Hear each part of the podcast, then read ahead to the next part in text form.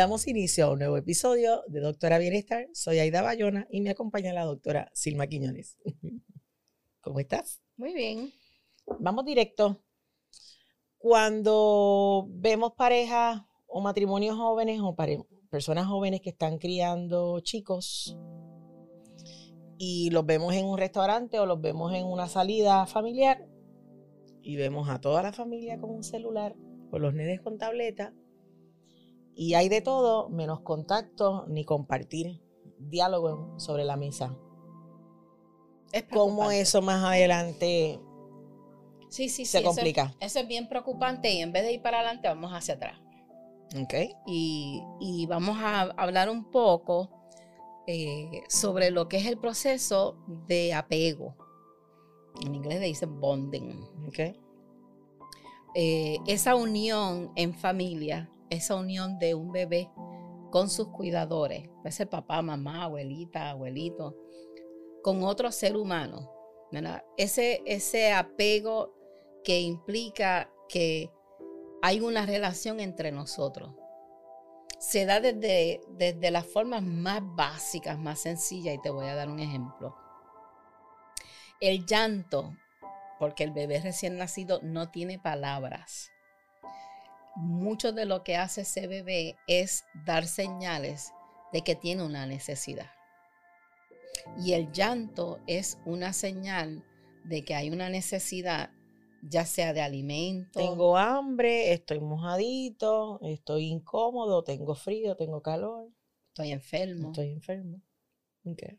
Y ese llanto eh, se supone que se ha registrado, lo reciba eh, ese cuidador y reaccione y responda a ese sonido, ¿verdad? Y entonces esa reacción para ese cerebrito de ese bebé es como el mundo, hay, existe, hay una relación entre yo y lo que está a mi alrededor. Y esa relación debe ir en, en el camino de cuando hay una reacción, viene un alivio. Ya no tengo hambre, ya no tengo frío, ya Me cambiaron el pamper. Ajá, viene un alivio y, y muchas veces pues surge una sonrisa que es la señal de el alivio. Ya estoy bien. Exactamente. bien. Entonces, mira cómo es la naturaleza humana. Qué fabuloso, ¿verdad? Que si ese bebé llora y no hay una reacción, deja de llorar. El bebé puede estar llorando porque tiene hambre. Ajá. Y llora y se revienta llorando, no lo atienden, se quedó dormido se quedó dormido porque, porque no se atendió. Sí, sí, lloro, lloro, lloro, no hay una reacción, no me están atendiendo, pues me duermo para...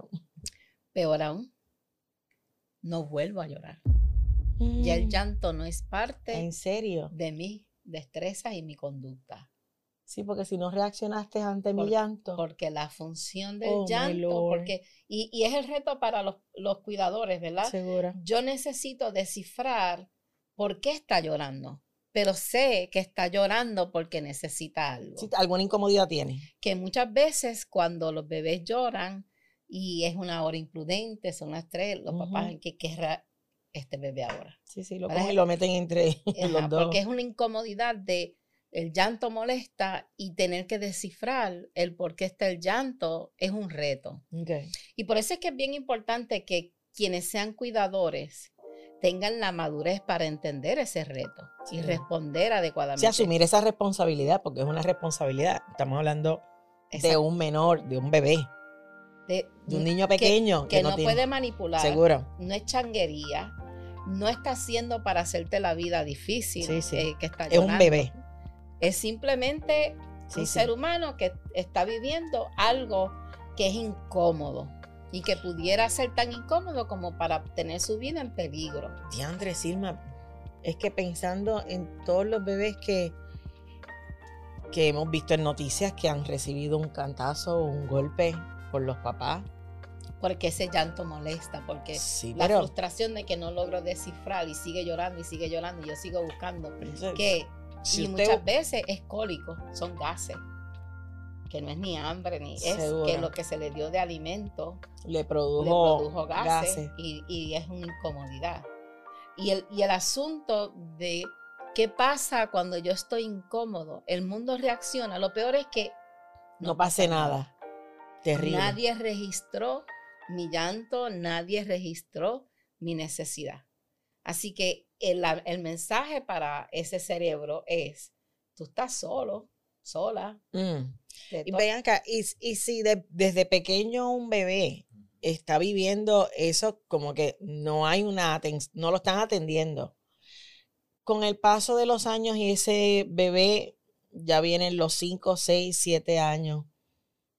¿Cómo se va dando ese desarrollo con el menor, con, el, con ese niño? Mientras menos el mundo responde, menos se relaciona con el mundo.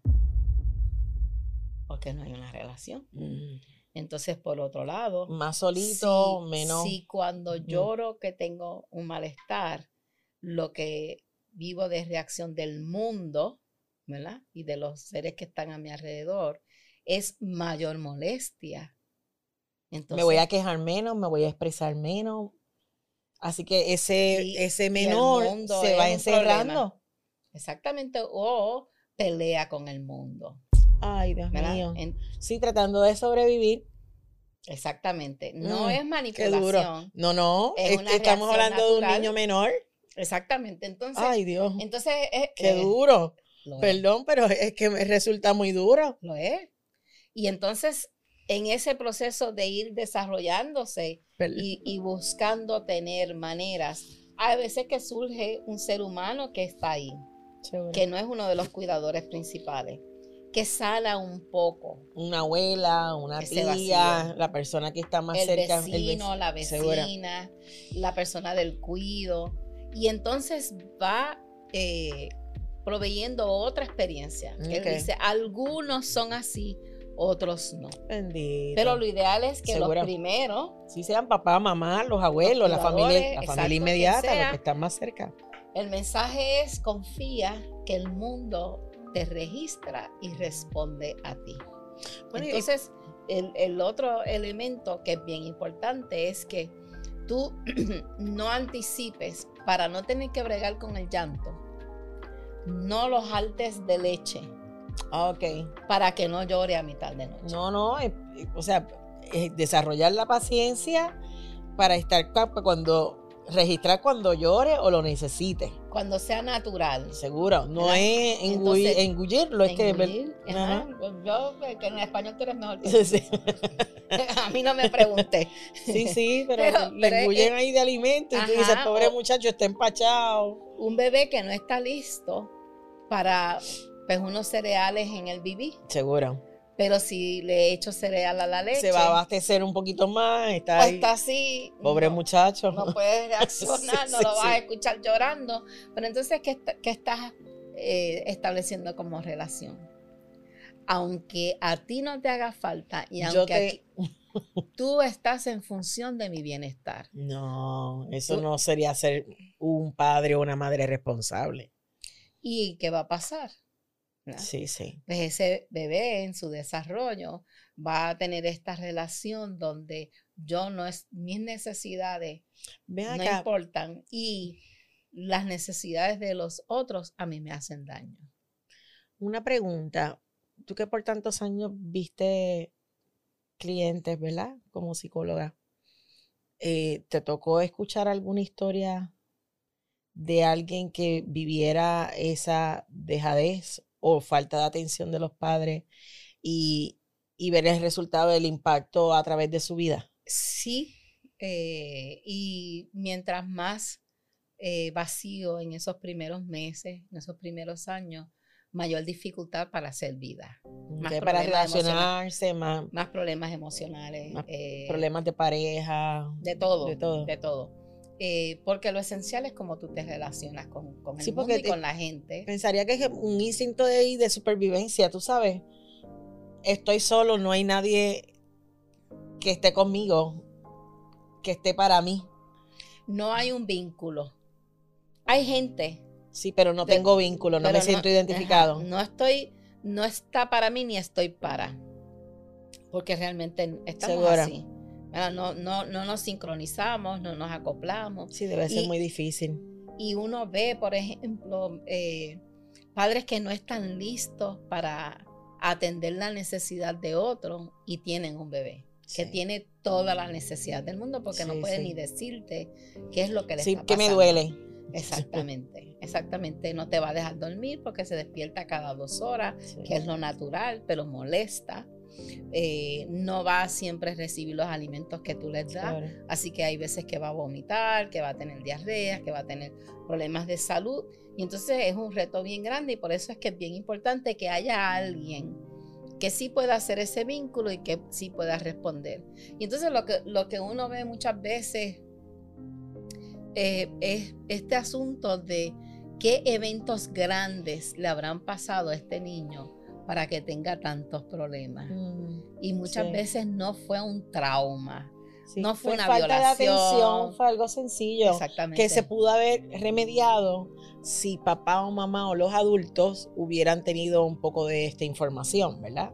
Así que yo creo que lo que nos están escuchando es bien importante. claro, y de adultos, ese adulto que no, no, no tuvo una relación de apego saludable, no lo va a saber hacer. con un hijo, con un futuro hijo. Con un amigo. O con un amigo, una pareja. segura. No va, no va a haber esa unión con los maestros, con los compañeros de clase, compañeros de trabajo. Lo que podría ser algo más natural y más enriquecedor, ¿verdad? Porque las relaciones de parejas, de amigos, en el trabajo, haciendo comunidad, siempre nos hacen la vida más sabrosa.